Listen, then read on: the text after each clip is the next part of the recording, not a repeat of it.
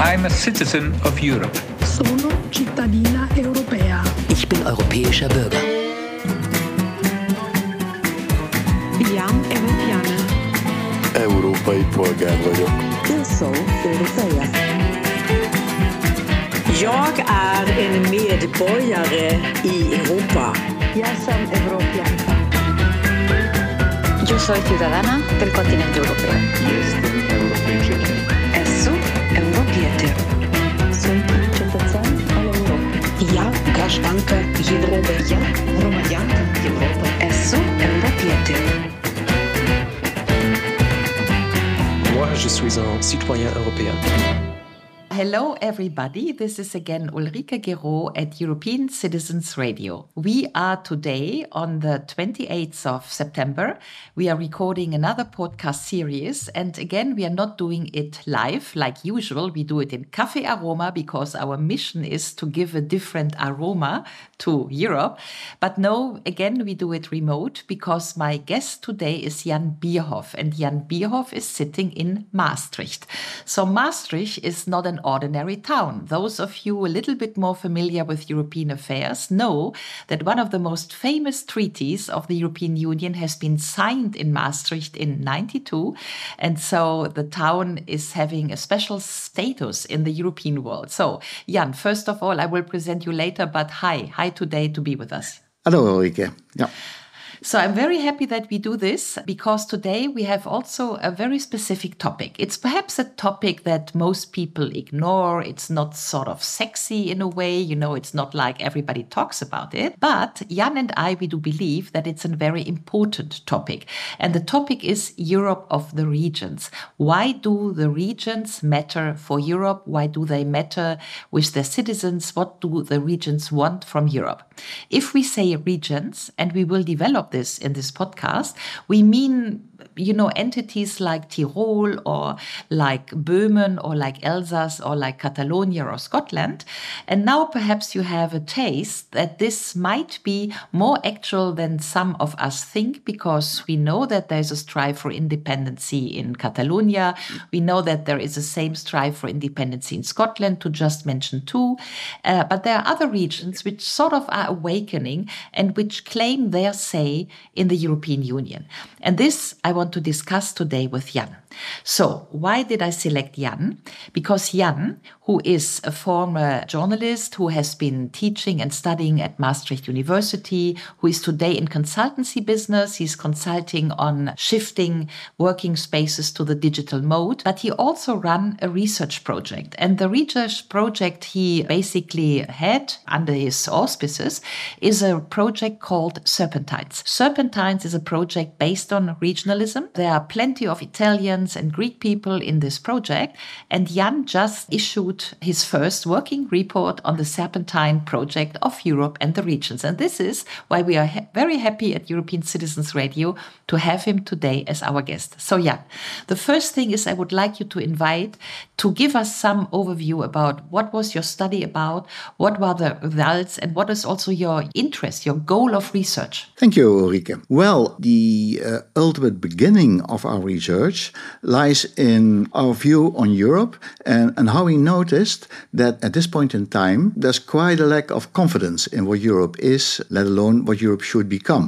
And you see that in many instances, you see that also in the polls. We certainly noticed it uh, over here in the Netherlands, where there's a, there's a certain drop in confidence in what, what Europe is and what can Europe achieve for us. And from that point on, we started to explore how exactly that could be, first of all, analyzed, and secondly, how you possibly could turn around that sentiment uh, concerning Europe. Uh, and we noticed quite quickly in our research uh, that everything relates to the issue of trust in Europe, and that trust again relates enormously to the environment in which you live, in which you feel you belong to and you want to be part of. Which means that trust in Europe also has a relationship with trust in your own direct environment. That is there, that has always been there historically, and that seems to be a sort of a constant that we have to relate again to. A lot of the, the, the energy in, in recent decades has been put in centralization of the European effort, uh, and we think that the, the whole idea of citizens living in particular regions, differing enormously from one another, has been more or less left alone. And for that reason, we try to, to start a sort of an inventory in what actually those regions now are in this point in time, and to what extent they could become a future building block of the Europe and vision should be become part of our lives in say 10 15 years from now. So that's why we uh, focused on regions and quite early in that process we left the idea that regions should be identical with the existing administrative entities that you have. So not the provinces or other words you have for that.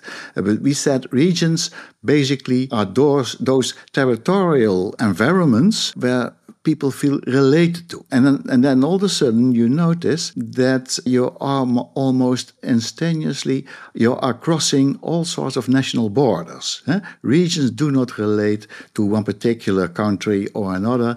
You see that there is an enormous overlap to various other independent uh, nation states. So regions basically are those, the, those environments where people live, where they basically work to a large extent, they, they feel committed to, they, and they feel they belong to, and also where they have the feeling they can oversee that particular region. Okay. So let me just go in because uh, I think it's very important in these days, first, that when we say Europe these days, we often mean the EU.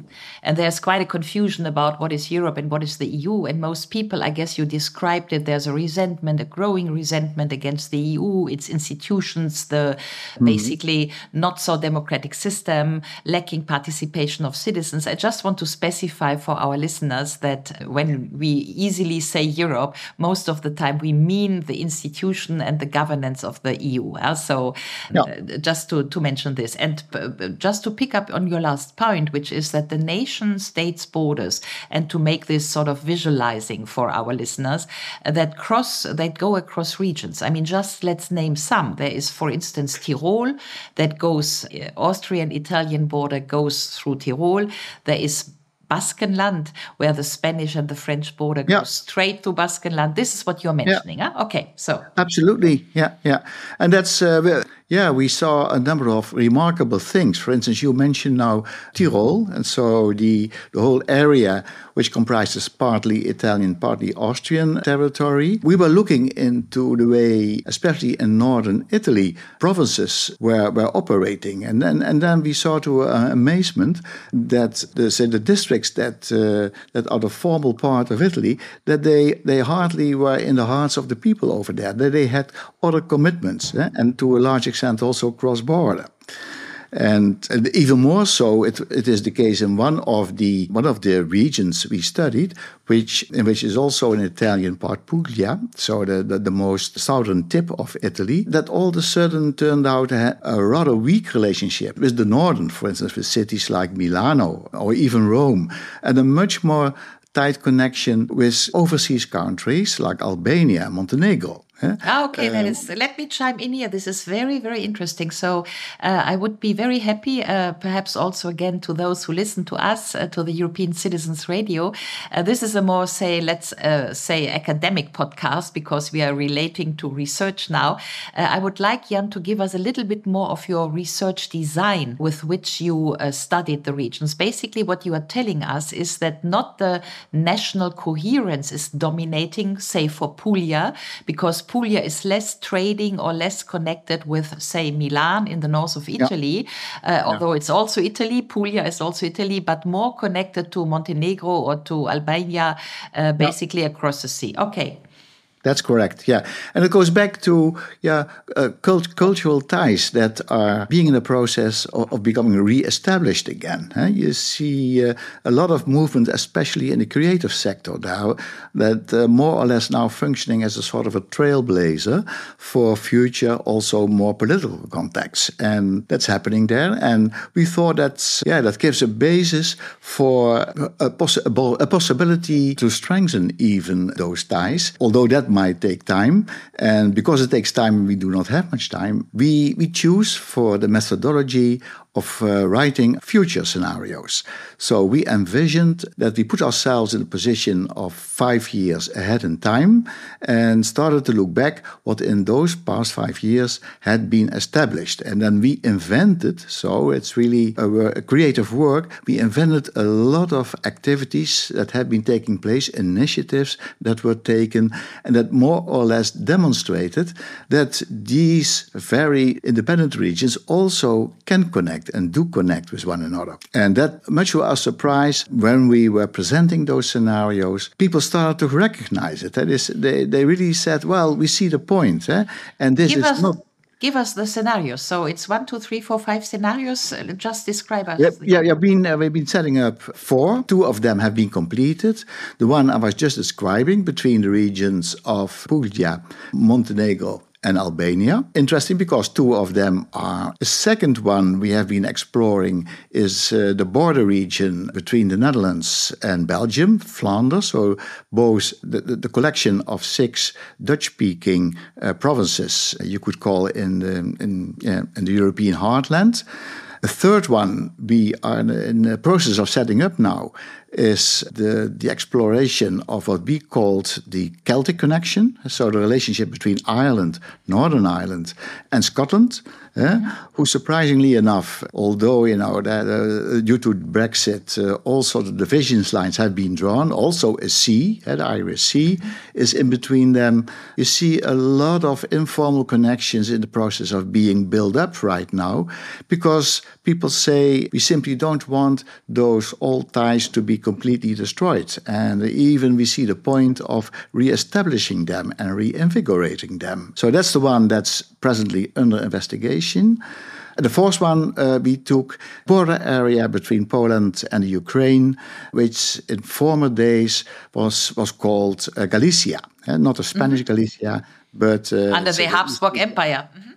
Voila, that's mm -hmm. it. Yes, yeah. And there again, now certainly under the pressure of the war which is striking there, you see all sorts of old connections being taken up in an incredible speed uh, suddenly. And then that's something that is a sort of a basis that can can be easily be can can be brought to life. And, ah, okay. Uh, Let me and, pick up let me pick up on the Celtic connection, which I find really, really interesting because what you are say seeing here through your research, if I'm not mistaken, mm -hmm. uh, is that uh, there is a Celtic connection between Ireland, Northern Ireland, and Scotland. Yeah. but basically, now we are transpassing two national borders because Scotland is part, still part of the United Kingdom, although they want to go. I heard this from yeah. my Scottish friend. They want to yeah. go for a second referendum, and obviously there is a national border between Northern Ireland and Ireland, which is Ireland and the United Kingdom. So we are basically having a region which is designing itself in a way beyond national border sort of thinking. That's what you are exploring. Absolutely, it's uh, yeah, it, it couldn't be more complex, uh, in fact. But still, you know, and, and I must admit, especially the younger generations, are simply ignoring, you know, recent history, you could say. Yeah? They are taking their own paths, they're making their own connections, and, and simply do not accept the fact that they should be cut off from one another yeah? by, by, by, you know, further, you know, uh, all sorts of administrative forces that go beyond their life and where they feel they have no control over. And okay, uh, so you are basically arguing, or you're seeing in your research that there are cultural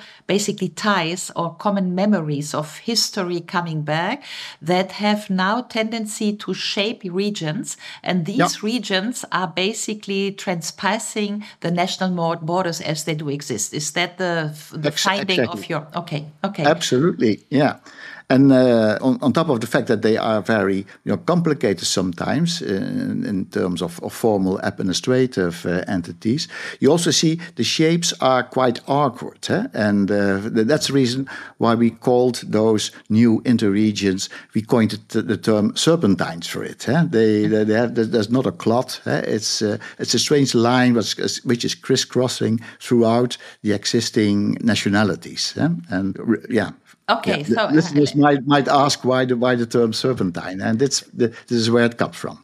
This is a very very good explanation. I go for a sentence into German. Vielleicht haben wir ja auch noch einen deutschen Zuhörer oder eine deutsche Zuhörerin, die sich äh, diesen Podcast anhört, obwohl er auf Englisch ist. Englisch ist ja die Lingua franca äh, in Europa, was uns ermöglicht, Jan und mir jetzt in diesem Fall miteinander zu sprechen. Aber ich hoffe, wir können euch ein bisschen triggern, ein bisschen anteasern Lesern für die Bedeutung der Regionen in Europa und für die mhm. kulturelle Vielfalt von Regionen, die sich jetzt neu sortieren. And ja. having said that, with this coming back to your fourth methodology, uh, Poland and Ukraine, this is also intriguing me, yeah? because when you said Galicia and you see basically this war, unfortunately, Europe is in this tragic, tragic war, uh, Russian Ukrainian war. And mm. we see in this war, uh, in a way, when we go back to history, history that there are, say, three parts of Ukraine. There's Crimea, which was always sort of uh, where does it belong to? Then yep. there is the Donbass with this referenda and uh, actually uh, the battle point for, for territories. And then there is yep. the Western Ukraine. And we see these three entities modeled basically in history with each and every having a different past in a way. How do you judge this from your research? Yeah, well, it gives us the the impression, eh, which is still rather provisional, I must say, but nevertheless, in this stage of that, yeah, it, it gives us the opportunity to look uh, upon Europe with different eyes, eh? and that we can easily drift away from the, the more nationalistic approach, eh? which has been uh, the basis of the European Union and the collection of member states. And when you take regions as a sort of a first building block eh, of, of, of, an, of a new Europe, eh, then again, uh, all those national borders do not necessarily have to be the beginning and the end of, uh, of completion. Eh? Then yeah, it gives also, I think, the political world the opportunity yeah, to come up with new solutions which haven't been brought up so far. Okay, so that is a very important sentence that you have just been saying, which is that the national borders uh, does not need to be the end of, say, thinking when mm -hmm. it comes also to structure the political uh, model of a future or different uh, or alternative Europe. So I think we can agree on the fact that the European Union, as it stays today, was basically built on the cooperation of member states of 27 as of today, 27 member states, which we call nation states, right? But exactly. what you're out what what your research is now suggesting is that we see different entities and that these different entities have uh, cultural features that they are cross national borders but that these entities have a strong identity resilience and uh, they want also to have their place in shaping a different Europe. Can you perhaps explain to us whether in your research you modeled a little bit how the regions could be stronger participants in in the, say, European governance picture? Yeah. Uh, yeah, certainly. We, we have given that some thought. Uh, I think it will begin with, with a higher ambition level on the part of the regions themselves. And they, they so far, they, they have very few political ambitions for the regions uh, and certainly for the interregions. Eh? What, what you now see is that are forms of collaboration, cross border collaboration, but, but almost all of these contacts are steered by a European program called Interreg, which provides funds, but only for particular projects and also the themes for which people uh, can put in their, their, proposals uh, are centrally defined. So regions have little to say and are hardly a political position of any significance as of now. And they, first of all, should uh, develop the ambition to acquire that political position. And, and the, say, the scenario that we see for within our uh, project is that at some point when that starts to happen, these regions could have their own regional representative in, for instance, European Parliament. Uh, and that could happen via the methodology of, of a dual vote. That on the one hand, citizens will be able to vote uh, on, a, on a party of their volition, but also elect in a representative of that interregion. Eh? Uh, so that mm-hmm. net, not only ideologies or ideas are represented, but also regional interests, eh? which so far is hardly happening. And, it's, uh, I, I, just wanted to add that this is, I mean, very, very interesting research. And I think there's really a meta trend, a meta trend towards regional identity, also a meta trend towards citizens' identity. You know, people today say, I'm from London, I'm from Barcelona, I'm from Berlin. Yeah. Uh, and I just want to point our listener, if you are now triggered by what we're discussing here, the new role of the regions in Europe, uh, don't forget that we can also be uh, funded or gifted. We have, we are the European Democracy Lab. We are running this Radio, the European Citizens Radio.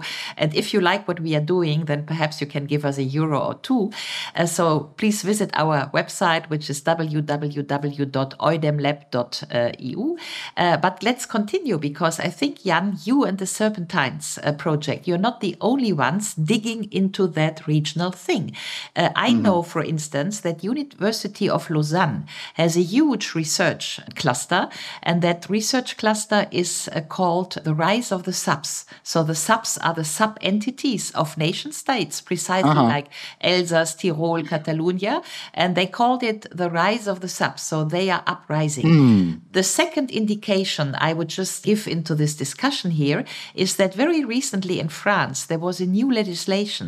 And the legislation is now allowing regional uh, languages at French schools in the elementary school, you know, like mm. Alsacien, uh, Breton, yeah, yeah. Uh, and so which for long was basically not happening because l'école républicaine was, you know, the French Republican school. Certainly. So, uh, so, so we see a second tendency also in this regionalization of languages. And I was in Rennes, you know, which is very northern France and uh, yeah. the capital of Bretagne. And it's very interesting that they have at the train station, there is a sortie, like exit, you know, where you go out, but it's also written in Gaelic. So Gaelic uh-huh. language is also coming back. Yeah.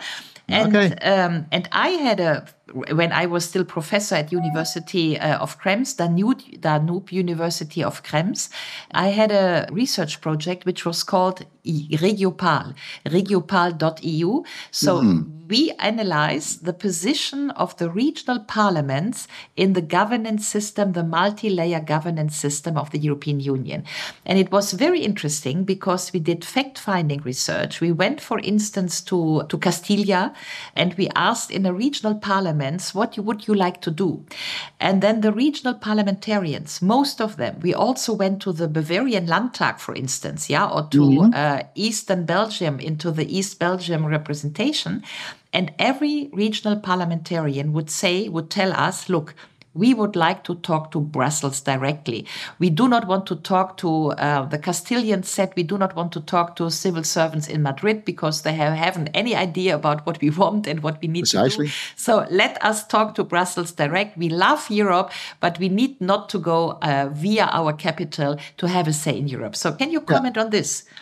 Yeah, certainly. I think that's uh, so. Uh, first of all, I think it's a sign of times that not only we, as a small yeah, group of uh, committed Europeans, scholars who are interested in European affairs, are doing this research, but it's taking place in other places across Europe as well. Eh? And at some point, I hope these research efforts can be brought together eh? and, and should be canalized into one bigger project that can also have a larger impact. On the other hand, uh, uh, the, what you're now uh, are noticing is that, that, that regions want to have a direct representative and want want to be heard directly in the European capitals, um, that's a general sign. Yeah? We, we find that in all the four regions we have under investigation.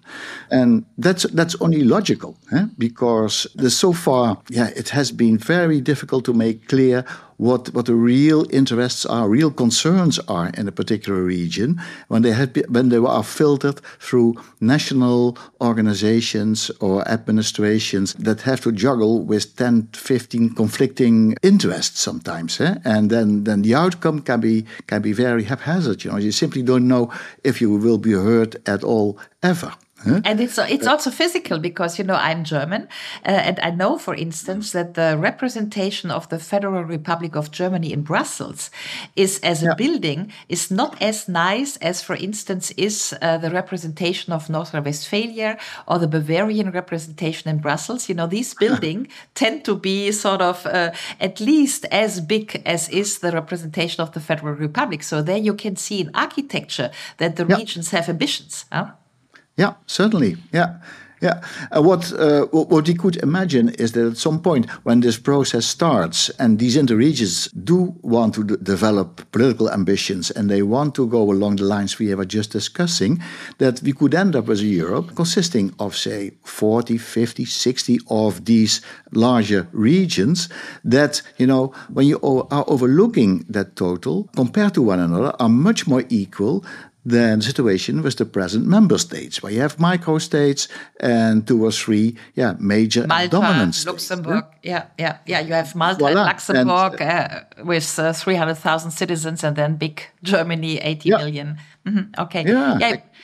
Look, you're not uh, astonishing me because that's precisely, in a way, if I uh, can say this at this point, uh, what I wrote already in my book, "If Europe, uh, Why Europe Should Become a Republic. Uh, a Political. Utopia," in, in 2016. And in this book, I sketched out that the regions are the anchor of people, you know, for identity and culture. The real, I mean, even in Germany, most people are saying, "I'm from Bavaria, I'm from Saxonia, I'm from whatever Rhineland," and that's mm. the same in all other member states States. You know, the people from Apulia yeah. are not the ones of Milano or Lombardy. And in France, you know, people from Corsica are not Bretons and so on and so forth. So uh, mm. uh, this is uh, this was just the idea that perhaps uh, also medieval cards, medieval maps of Europe show us that before we sort of invented the nation state after the French Revolution, uh, yeah. Europe was basically built by regions, and the regions by then were kingdoms like Königreich Reich von Burgund, you know. Um, That's so it. Um, yep. there is there yep. is a return of history in this movement. Would you say so? Yeah, certainly. Yeah, yeah, yeah. It's uh, it's a sort of a tidal wave eh, that we, for yeah, for historical reasons, we have ended up in, in, in, two or three ages where you know the say the the, the getting together element was dominant. Eh? So the creation of nation states, and that has worked to some extent. But um, yeah, yeah, we're coming to the end of that line, more or less. So okay, so, okay. But then let's be very precise. If we are coming to the end of the line, have you have in your research project envisaged how a representation, say a regional representation within the European, a new Europe, let's not call it European Union, Union let's call it whatever, different Europe, how this could yeah. work in, in, in polity terms, but also what do you make with the existing Council of the Regions? Because there is a regional entity in the current system of the EU yeah. which has advisory functions function for now. Exactly. Yeah, but that, that that's the situation, it's exactly the problem. I think eh, that they only have an advisory role here. I think what we what, what we heard from quite a number of people we interviewed uh, in the interregions we investigated is that yeah they, they, have the feeling that in the committee of the regions you know that, that that's a place where you go to have your share of the available monies for European projects uh, and that you take it with you you take it uh, you try to to, to compete, especially with uh, with the other regions. Eh? We, had, we were there for for the same budget, and that basically is the, the bulk of the activities, and that it is much more an institution that keeps the regions apart, uh, other than it gives the opportunity to unite and to operate as joint regions. So I don't foresee a huge future for, for that entity, to be to, to be honest. Eh? What, what what could happen is what you could foresee that in one scenario it was mentioned mentioned uh, in our case that the Committee of the Regions should change, have, have a character change. Eh? Now it's an advisory body that will not be necessary any longer when all those regions have direct representation. For instance, in the European Parliament, eh, they can take care of their own interests directly eh, in uh, in one of the, the institutions, the main institution. That committee could tra transfer into a sort of a clearinghouse for European togetherness, for, for working together and uh, making all forms of connections, eh? because they certainly do have an amount of expertise and, and data that could be put to use eh? for, for those regions who want to further develop or want to be inspired by projects which have been taking place in other regions, for instance. Eh? Let's uh, be a little bit more precise, uh, perhaps also for our listeners, because when we talk regions, I guess you and your research uh, when you are mentioning, for instance, the Celtic region or you're mentioning yeah. Puglia and Montenegro, yeah. Uh, yeah. you're not talking abstract terms. You are talking real people, real commerce, real interest uh, to uh, interact cross border, but also facilities. I mean, let's. Uh, I was recently in Strasbourg, you know, and then crossed mm. the border, the Franco-German border, to be in Kehl for a little presentation. Uh, the people of the regions, their problem, what is this? It's public transportation. You are on one side of the national border and on the other side of the national border. Who runs the national transportation? I mean, the public transportation yep. sort of thing. The yep. next thing is schools. If you are happen to be on a border and the next school is across the border, you know, can you place your uh, kid into the school across the border? The third thing is just hospitals. You know, I heard, uh, I also mm-hmm. question people, and they would say, you know, if you have an accident and you need to be very quickly to an hospital, and the nearest hospital is across uh, the Franco German border, so you would end up in a French hospital. Today, you are brought to a German hospital kilometers away, yeah, because it's not possible to place a yeah. German citizen like this in a French hospital. So the yeah. people who are living in these regions, yeah, have real sort of day-to-day problems. And uh, did you look at this also in your research project? Uh, uh, to some extent, that um, because then then you really have to go yeah seriously into detail. But I've encountered it over here in my own region. The city of Maastricht has borders to Germany and to the two two uh, two regions of, of Belgium, eh? the French speaking and the Flemish speaking one, and you have exactly the same problems here. But what what we we notice here that also a beginning of the solution is more or less developed here and which means that uh, you simply start to to ignore the differences. Eh? There, there, are all sorts of legal obstacles eh, to to make uh, to make it possible that you easily cross borders eh, for all these elements that you mentioned, schooling, hospitals, and so on. For hospitals over here, uh, it's no problem any longer. They have mutual agreements uh, to take one another's one each other's patients, and even so the secure social security uh, agencies have accepted that in the meantime. Eh? They pay each other's bills across the uh, the cross border, and they're you know even that's good. And, that's good. certainly, certainly. And, and and may I may I add, it's good because this is precisely a request of European citizens. Because I guess yeah. you know that we had yeah. this conference on the future of the European Union, in which the citizens were asked what Europe do they want, and mm. there are hmm. 40, 49 conclusions. And among the 49 conclusions, what European citizens want most is equal treatment and equal access yeah. across national Absolutely. borders. So it, it just corresponds to what citizens want. Huh? Continue. Yeah, yeah. Yeah, and again, also here, I think the, the, the more or less the say the the tendency is not to focus any longer on harmonization of regulation because that's simply too complex and, and basically has to go via national governments who are simply un unwilling to comply, but try to be uh, creative, eh? find your own regional solutions. Another interesting example over here, also in my region.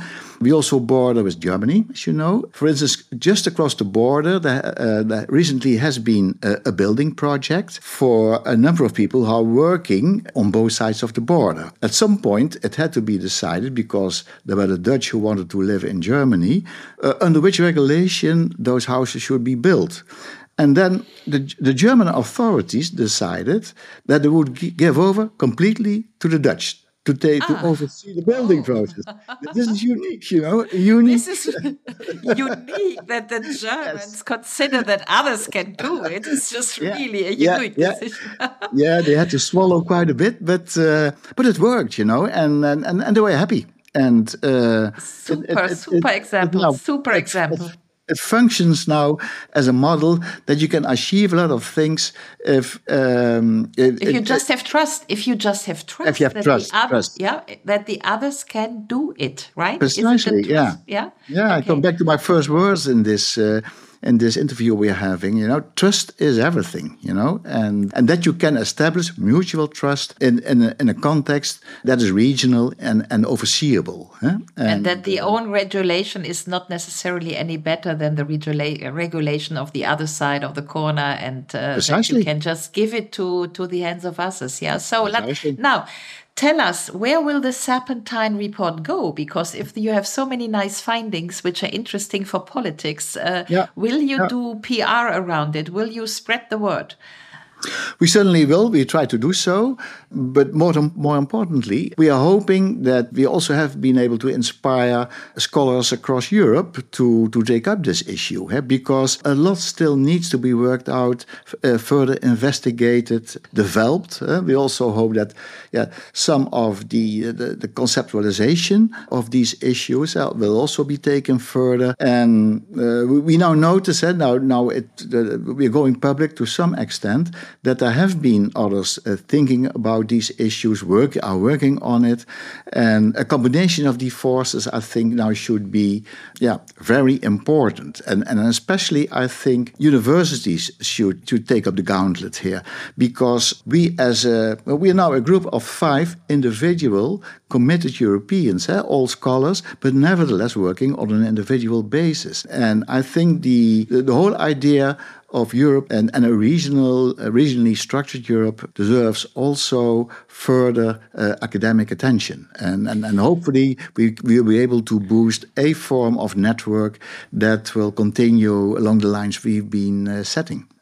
Okay, but if I'm not mistaken, your project was part of the overall uh, project Citizens Take Over Europe. I just want to point listeners to this project. So this is www.citizenstakeover.eu, which is yep. a, a, network of European uh, activists of all sorts, and they are gathering in the internet since two or three years every Wednesday, basically having a citizens assembly, working on projects, but already yep. working on a template for a European constitution. Yeah. So there is this yeah. huge bottom up citizens take over Europe network. And if yeah. I'm not mistaken, the Serpentines project was part of this network, right? Yeah. Yeah. They adopted it and, and thought it was a very fruitful line of thought that, that uh, need, need, needed to be advocated and also publicized. So uh, they happily took us on board. Nevertheless, there has to be, uh, still has to be, there's a lot of work ahead huh, uh, for this project. And and the University uh, of Salento in Brindisi, so in the south of Italy,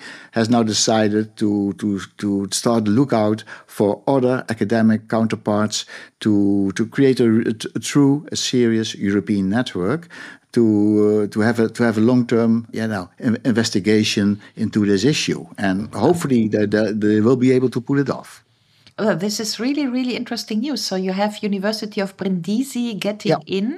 You yeah. look if if you have a project or a, a working document like a, like a PDF or something, uh, yeah. I would be very happy to put this on the website of the European Democracy Lab because that's exactly what we are working on. So I'm very happy to spread the word and uh, to put it on our website and to help distributing the findings. Yeah. So just send me Perfect. the text. Yeah. And the Celtic people, do they now have a university where the project could be attached to, like Edinburgh or something? Yeah, it's Dublin. No, no, no. In this case, it's it, it's uh, University of Dublin, where they have, mind you, an institution called the Brexit Institute. Brexit Institute. where they uh, closely follow uh, uh, all the developments, also in the, in the UK, uh, in in respect to to the, the follow up of what, what has been decided and how how the dynamics in the UK are developing, and they are quite interesting, as you know. So it's uh, very interesting that uh, you know we have. I think we have, as you mentioned in the beginning, we come to the end of this talk, yeah. But uh, I was just like to recall when you started describing uh, your project and the importance yeah. Uh, of the regions. You said that we are in difficult European discussions everywhere in the European Union. Everybody is talking Dexit, Frexit, Italexit. Everybody wants to leave the EU. You know, so there is hard. Mm. I mean, there's a huge huge resentment against the EU. Uh, but it's interesting that when I talk to Brit- my British friends, they actually are starting discussions about how to come back to Europe. So oh, it's, yes. a very inter- it's a very interesting sort of counter cyclical thing because the, yeah. the people in Brittany, in Great Britain, the United Kingdom, they are reali- realizing actually what it means actually to lose Europe. I mean, to lose exactly. it in all in, in, in, in all aspects. Yeah. So uh, yeah. perhaps yeah. we can learn from them that we should not exit in the first place. yeah, well, yeah, you know, it. Um, uh, I've been traveling there for, for decades to the UK, and it was quite clear that at some point th- this was bound to happen. Eh? If you if you have been reading uh, the yellow press over there in England, you know, they they have been so so harsh on the EU, you know, for decades, decades, you know, and and really they have been masterminding many of of, of, of the British, and so at some point it was bound to happen. But maybe that's also a thing, you know, going out. Uh, there's all, all I think there should be a way back. And also, one of the flexibilities of, of, of the union should be that they allow for these movements. Eh? They, they are inevitable. And yeah, at, at, at some point, you can hope they, they lead to a better situation. I think it's uh, uh, we need to close now because we are uh, basically running out of our 45 sure. minutes of this radio. But uh, to finish on this, it's probably not the United Kingdom that may come back or join the European Union again, but it might be Scotland or Wales. Oh yes, uh, or uh, you know that is sure. joining a different Europe and the different modus of participation of the regions. I guess that is what you are yeah. basically shaping in your project, and that yeah. is what many people are working on these days days. So, uh, with this, I would like to thank you very much, Jan, for giving us an in depth description of the role and the importance of regions, how regions could be building a different kind of Europe, Europe in which people have their regional identity but still are working uh, on a European continent together. I'm very interested in reading your report. I'm very happy again to place it on our website. So, thank you for this uh, little interview. Thank you so much. My pleasure. Thank you. This podcast is only possible because of you. The countless viewers and listeners support our work through donations.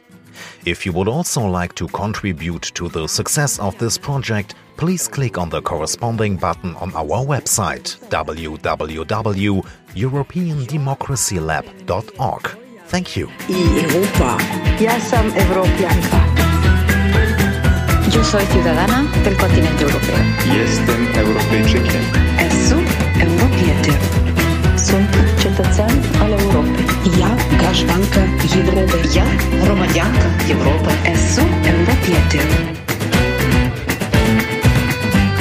Moi, je suis un citoyen européen.